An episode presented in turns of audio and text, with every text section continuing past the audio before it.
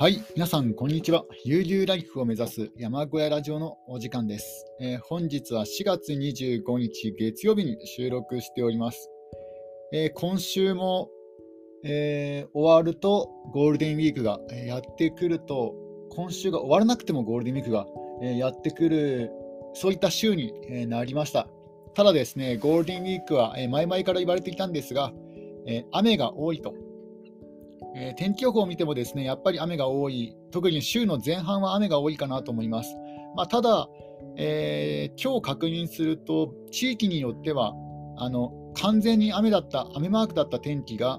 ややですね曇りになっているとか、まあ、またはあの短時間だけどもあの晴れマークが出てるとか、えー、そういったのも、え見受けられるので、なので、まあ、このゴールデンウィークの期間に、えー、1つ、2つぐらい、山を登ってもいいかなっていうのは、そういうふうには、えー、思っております。えまあ、ただですね、あの具体的に登る山、まあ、いくつかは、えー、ピックアップしているんですけども、ただ、その地域の天気予報とかも、えー、直前にならないとわからないところはありますので、特に山というのはですね天気がすごい、え、変わりやすいですので、なので、えまだどこ方面に行くかは確定はしていないんですけども、え、そろそろ他県の山も、え、登ってみたいかなと思います。まあ、ただ残念ながらやっぱりゴールデンウィークは雨が多いので、え、登るとしても日帰りで、なおかつなるべく短い時間で、え下山できるような、えそういった低山になるんじゃないかなと、え思います。え一応ですね、えゴールデンウィークの予定は特には、えーないんですが、えー、ただそういったね、あの他県のトレッキングとか、ね、あるいは、えー、まあ、コミティア行くかどうかは分からないんですが、まあ、コミティアというですね、あの創作漫画漫画誌の、えー、即売会が東京ビッグサイトで行われるんですが、まあ、これもタイミングが合えば行ってもいいかな、まあ、行きたいなとは、えー、思っているところです。まあ、行くかどうかはまだまだまだ全然わかんないんですが、まだあと10日も、ね、10日も先なんですが、まあ、まあ、そういうこともですね、ちょっと考えながら、えー、考えていきたいかなと思っております。では、えー、今日はですね、今日もですね、ロバート・ムーアさん著トレイルズ道と歩くことの哲学の本の要約をしていきたいと思います。えー、ようやくこの本もですね、あの後半に差し掛かったかなと思います。本の半分まで、えー、来たかなと思います。えー、では、要約をしていきます。えー、チェロキー族など多くのインディアンは綱綱渡りをするように、つま先の先にかかとを置く歩き方をするように訓練されている。広く大きな通りは必要ない、行くことさえできればいいのだし、植物や薬草、獲物など、そこにあるものは道を広げたらなくなってしまう。えー、マーシャルさんはですね、そういうことを、えー、言います。まあ、マーシャルさんという方は、えー、歴史、えなんだろう、あのインディアンの歴史を、歴史学者であり、なおかつ、あの地図を、古い地図をですね、古い地図で、えー、チェロキー族などの昔のですね、原住民の、えー、道を調べていて、それを、あのー、実際にフィールドワークで、え実際にですね、あの行ってみて、でそれがちゃんとですね、あの原住民の昔の道だと、え分かれば、え法律的に、あの自然環境を保護することができますので、そんな感じであの自然環境保護活動を、え、されている、ちょっと珍しい方ですね。えー、マーシャルさんは、このトレイルはかつて森林伐採業者によって広げられたもので、尾根の頂上に近づくにつれ狭くなっていくだろうと、えー、推測した。ここは昨日、あれですね、要約しましたね。えー、その道がですね、あのハイキングコースになっていたと。で、えー、まあ、なっていたということですね。えー、マーシャルさんは森林局がチェロキー族のトレイルを収容したのだろうと判断した。これはあまり例のないことだった。先住民のトレイルは普通、目的が異なるため、ハイキングトレイルになることはない。先住民のトレイルはできるだけ早く目的地に着くことを目指す。稜線を進み、頂上や峡谷を通ることはない。それとは対照的に、近代のヨーロッパ人が発明した娯楽のためのトレイルは、周囲を散策し、山頂や滝、見晴らしの良いところや水の多い場所など、景色の美しいところへ引き寄せられていく。また、現代のトレイルは、ハイカーが履くゴム底のブーツで地面が削れないように設計されている。そのために、例えば、急な斜面では傾斜を緩やかにするために、長いつづら折りになっている。もともとあるトレイルはそれとは異なり、急坂を最大傾斜線、この最大傾斜線というのは、水が麓へ流れるときに通る経路ですね。水が流れる経路に沿ってまっすぐに登っていることが多いえということはですね、今ある、え登山道とか、えハイキングコースというのは非常にいろんなことを考えて、え作られているということですね。まあ、その景色もそうなんですけども、あとは環境保護の面でも、えいろいろ考えてですね、あのハイキングコース作られてるんだなって思うと、やっぱそれを管理する人、整備する人とか、えー、ね、修繕する方には本当、感謝しないといけないなと思えてきますね。先住民のトレイルは快適さよりも速度を大切にしているが、各部族それぞれの理由で最も効率のいい経路を避けていることがある。カナダの平原インディアンを研究しているジェラルド・ウーテラールはコンピュータープログラムに頼って古来の土地の最も通りやすい経路を描こうとする研究者に不満を抱くという。えー、インディアンのですね研究をしている方はえー、コンピュータープログラムにのっとって、えーね、昔の道を再現しようとするね、そういう研究者には、ちょっとね、それは違うんじゃないなないかと、意をね、唱えています。え、その作業は、え、先住民が火星探査車のように、誰もおらず、物語もない土地を移動しているという誤った過程に基づいているからだ。えー、私はいつもすべての土地には物語があることを指摘するんだ。えー、地球上に住む生物の中で分かっている限り、人間だけが芸術、物語、儀式、宗教、共同体のアイデンティティ、道徳的な知恵といった豊かな文化を発達させてきたが、このことはトレイルにも反映されている。私たちが物事を論理的にしないことには理由がある。アメリカ南西部の交通の景観を研究しているジェームス・スニードは、え、述べている。もう少し正確に表現すれば、人間の行動の論理はそれによって生み出されるトレイルと同じく驚くほど多彩だということだ。トレイルは敵の領域を避け、親しい人を訪れるために遠回りすることもあるだろう。聖地に立ち寄り、邪悪な場所を迂回することもある。マーシャルはおそらく儀式の場だったクリンズマンズドーム。このクリンズマンズドームというのは、グレートスモーキー山脈に属し、テネシー、ノースカロライナ州ノースカロライナ州のこの、えー、テネシー州とノースカロライナ州の両州にまたぐるアパラチアントレイルもここを通っているんですね。えー、このクリングマンズドームの山頂へ続く植民地化以前のトレイルを発見したことが、えー、あるんですね、このマーシャルさん。えー、チェロキー族が村から村へ最も抵抗の少ない道を通っていたなら、頂上を通ることはなかったはずだ。北アメリカの他の場所でも儀式を行う重要な場所に寄り道し、歩行者が目的地へ行く途中で止まって祈りを捧げることができた先住民の道が発見されている。まあ、要はですね、えーまあ、道というのは合理的にできてはいるんですけども、もう完全な合理的、合理化はされていないということですね。例えば人間には信仰心というものがあってですね、えー、儀式が必要だと。えー、そのし、え、宗教のための儀式も儀式の場があって、えそこに立ち寄るために、え遠回りしたりとか、まあ、あとはですね、まあ、人間もそうですよね、あの、なんだろう、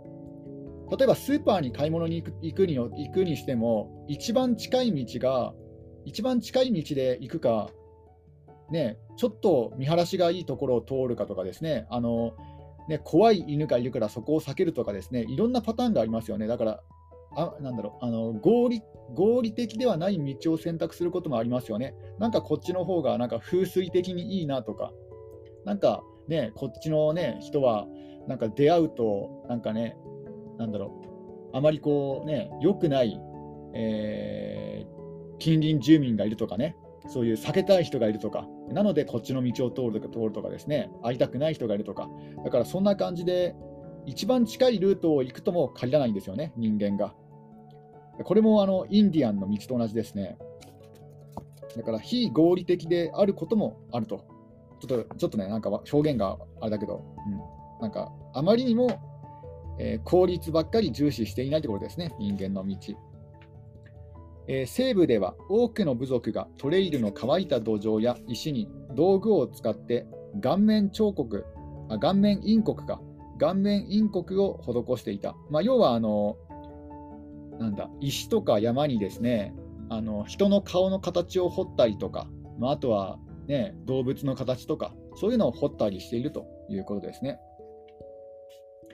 手羽族の人々は山頂の聖地から村へ雨の道という道を作り、穀物に雨が降るように願った。ヌーミック語派やユーマ語派の文化では、特定の山頂、え、この特定の山頂のことをですね、聖なる力を持つ場、プハへと続く道を建設したんですね。特定の山頂へと続く道を建設した。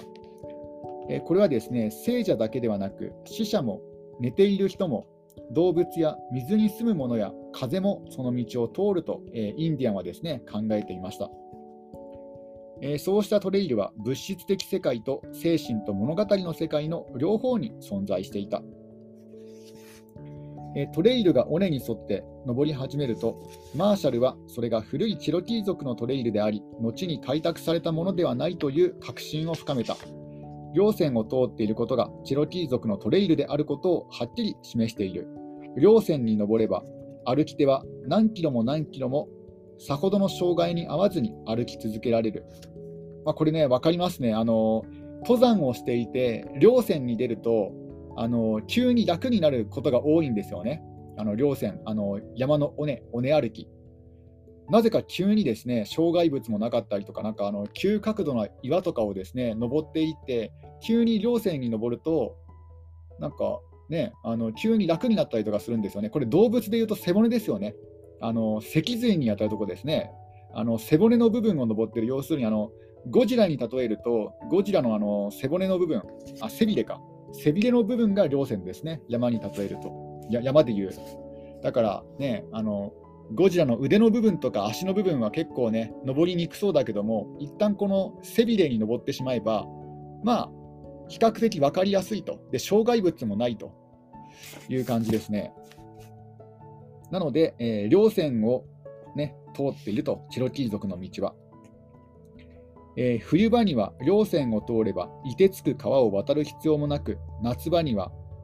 ツタや月桂樹、ツツジなど、月桂樹の,、ね、あのそういった茂みとかね、そういう茂みに足を取られることもない。トレイルの傾斜で私たちの歩みは遅くなった。マーシャルは1マイル、まあ、この1マイルというのはだいたい約1600メートルのことですね、1.6キロ。えー、マーシャルは1マイル歩くごとに約300メートル登っていると計算した。それもこのトレイルがチェロキー族のものであり、ヨーロッパ人のものではないという兆候だ。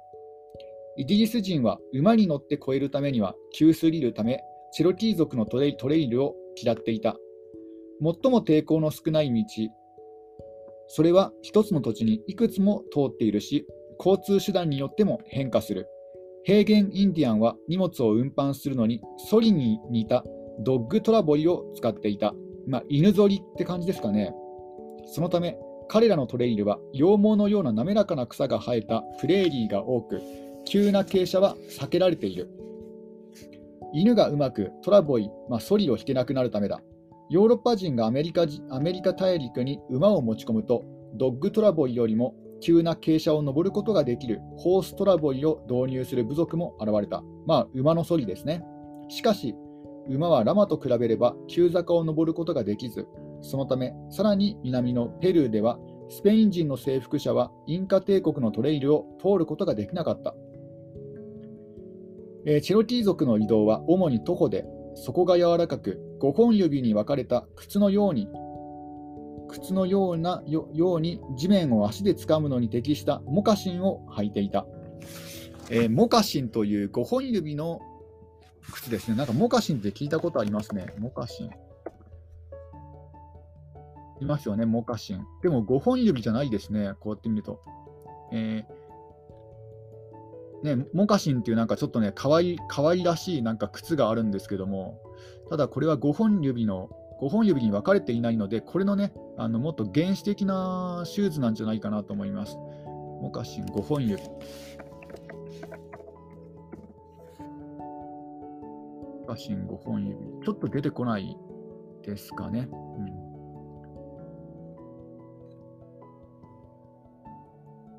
まあ、そういった5本指で履ける靴が、えー、あるようですね。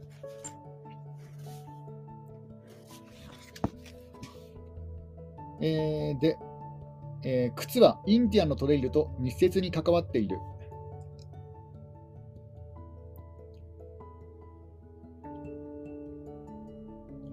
え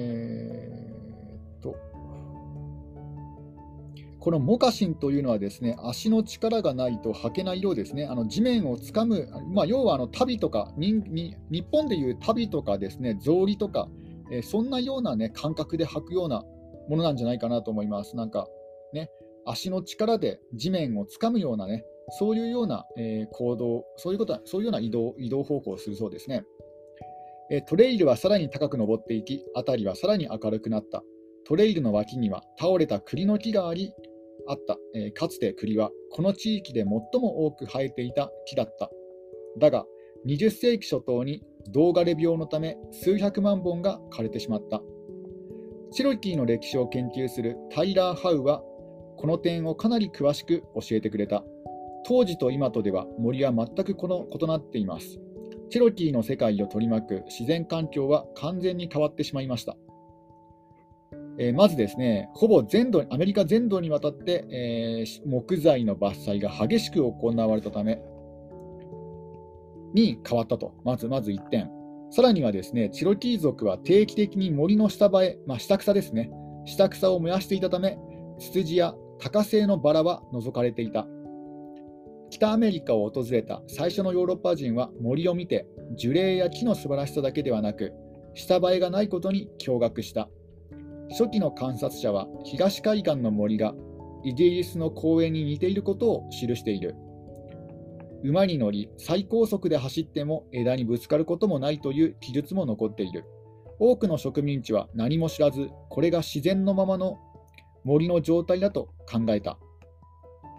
最初期の探検家がもたらした疫病によって大量の植民大量の植民者が押し寄せる頃にはすでに先住民の90%が死んでいたからだ。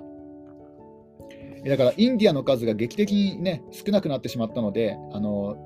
まさかね、インディアンが森を管理していたとは思わなかったので、その、えー、下草が少ない状態があのアメリカの自然の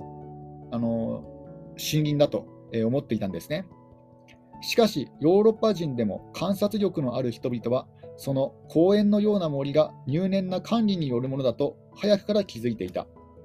1634年にニューイングランド全体の自然史を出版したウィリアム・ウッドはインディアンが暮らしている場所では、もっと起伏の少ない平野でも見られる茂みや茨、煩わしい下映えがほとんどないと記している。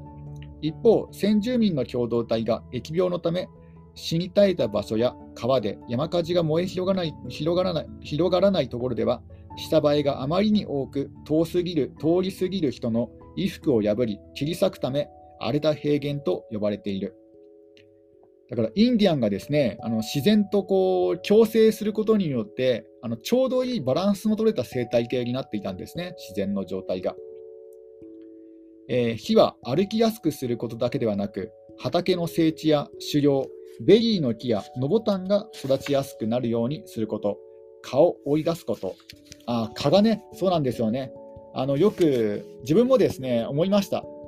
あの山林に引っ越してきて、あの別にですね山全体をあの開拓するわけではない、山全体を庭にするわけでもないので、だから雑草を雑草はあの必要最低限のところだけ雑草を刈ればいいやと思ったんですよ。ところがですね、それじゃだめなんですよね。えなぜかというと、蚊が発生してしまうんですよ。あの人を刺す吸血性の昆虫が発生してしまいますので、だからちょっと遠くのところまでですね、あの枯れる雑草は刈ってますね、今現在は。えー、もうそろそろから1回目の、えー、草刈りをしなくちゃいけないかなという時期かな時期かもしれませんね。もう何度か雨が降って、えー、雨が降った翌日にはですね結構緑が、えー、ね、元気になるんですね。でもう、もうくるぶしは超えてますね。雑草がくるぶしを超えて、もう場所によってはすねすねまで行くかなぐらいですかね、あのハイソックス靴下ぐらいですね、雑草、生えてるところは。なので、そろそろもう第1回目の草刈りを、えー、しなくちゃいけないかなと、えー、ぼちぼち考えてるところですね。えー、そんな感じで、あの草を刈らないと、あの蚊がね、出てきたりとか、あとはね、蛇がね、出てきたりとか、えそういうことがあるので、やっぱりね、あの雑草を刈るっていうのは必要なんですよ。えで、近隣の部族が使う自然の資源を枯渇させるためにも、えその火が使われた。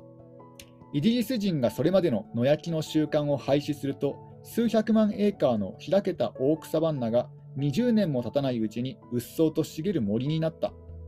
北アメリカの先住民は恵まれた自然の状態の中で暮らしていたのではなく、徹底的に景観を変え、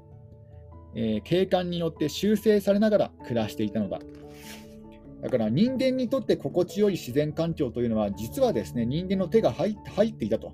いうことなんですね。よくね、映画とかで見るようなああいう美しい自然、ああいうのは実際は、人間の手が入っていたとか、そんな感じなんですね。そうしないとね、一度でも人間の手が入った、あの山森森は、ずっとね、管理していかないと荒れ果ててしまうんですね。だから、え、人間の手が必要だということです。えー、私たちはトレイルが未舗装の道と交わっている尾根の頂上で昼食をとった。マーシャルはバックパックを開き、小さなビニール袋を5つ取り出した。1つにはアルミホイルに包まれたベイクドポテトが入っていて、まだ温かかった。別の袋にはリンゴ、もう1つにはピーナッツバターのサンドイッチが入っていた。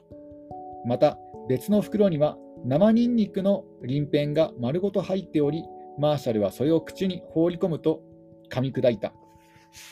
最後の袋は黒くなった厚切りの熊肉だった。2時間、2時間くす、1、いぶしか、2時間いぶし、さらにオーブンで焼いて残った油を落としたものだ。えマーシャルは地面に横になって肘をつき、若い頃の話を始めた。自然とボーイスカートに入り、そこでハイキングやカヌー、キャンプの仕方を覚えた。18歳の時には55ガロン、この55ガロンというのは約200リットルですね。約200リットルのドラム缶でイカダを作った。えそれに乗って友人2人とアラバマ川を下りメキシコ湾に出たことがある。その後すぐ彼は昔ながらの、えー、マウンテンマン、このマウンテンマンというのは、えー、罠漁師の頃ですね。えー、1800年代から1840年代にロッキー山脈を巡ってビーバーなどを捕まえて毛皮をと毛皮を取っていた人々の頃ですね、えマウンテンマン。ジョン、このその、えー、罠漁師の方、ジョン・ガービン・サンフォードと、えー、知り合いました。えー、このジョン・ガービン・サンフォードさんと一緒にですね森をうろついたり、えーして、で、えそのサンフォードはですね、時々マーシャルを昔のチェロキー族の村があった場所へ連れて行った。えその後、数年の間は、えマーシャルは国内、あれ地震かな？気のせいかななんかちょっと揺れた揺れた気がしたんですよね、一瞬。えその後、数年の間にマーシャルは国内を車で回り、最も人里人里離れた場所をハイキングし、カヌーで移動した。サバイバル技術を学び、やがて南東部南東部アウトドア技術学校というサバイバル技術の学校を開いた。2年間、ミンクやマスクラット、アライグマ、キツネなどを罠で捕らえて暮らして暮らした。先住民がやっていたことなら何でも真似してみたかったんだ。全世界を、えー、先住民の目で見てみたかった。ちょっとここでドリンクを飲みます。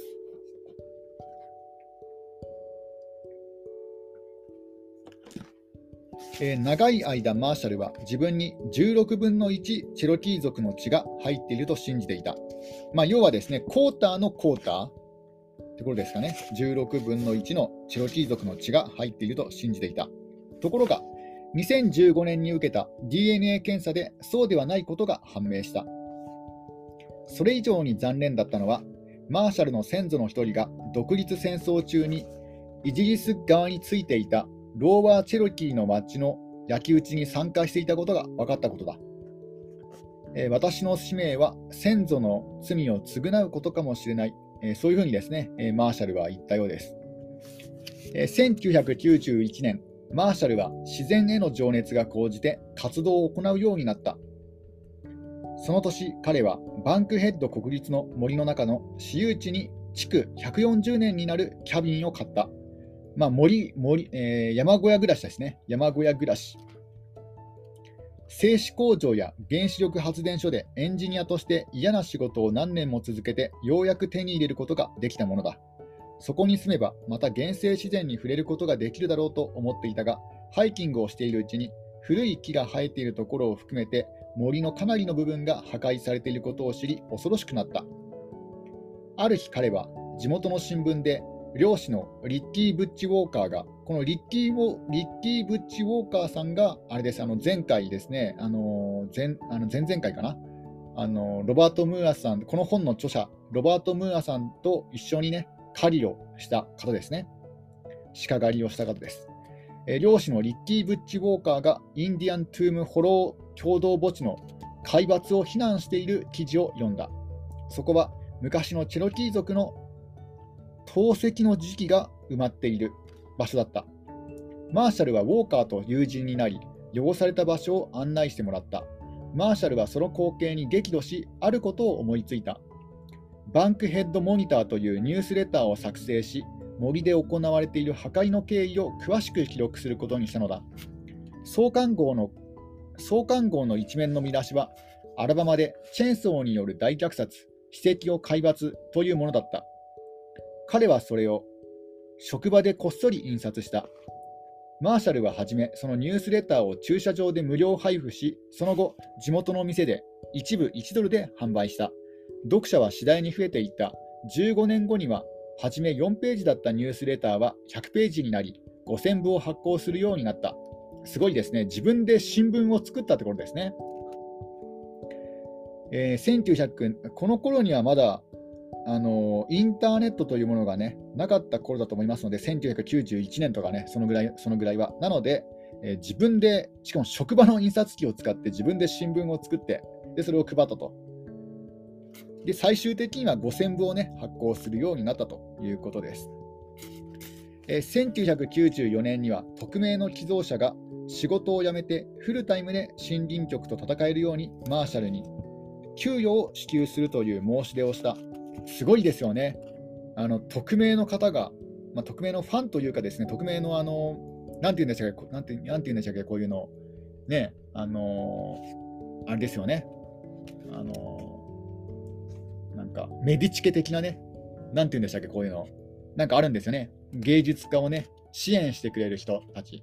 まあ、そういうですね、そういう後押ししてくれる講演者が現れたということなんですね。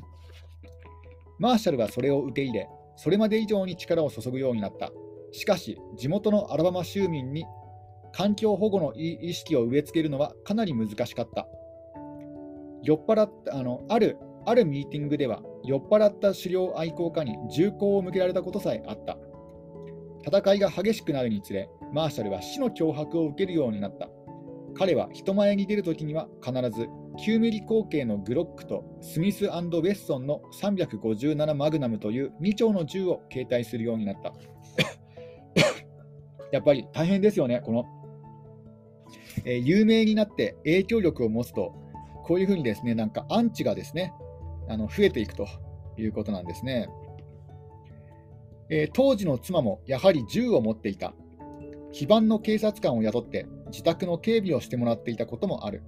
当時、ウォリーマウンテンズ商会という小さな店をやっていたのだが、地元民にボイコットされ、結局閉店せざるを得なくなった。すべて合わせて彼は貯蓄額すべてにわたる当たるすべてに当たる40万ドルを失った。えー、40万ドルっていうのは、まあ、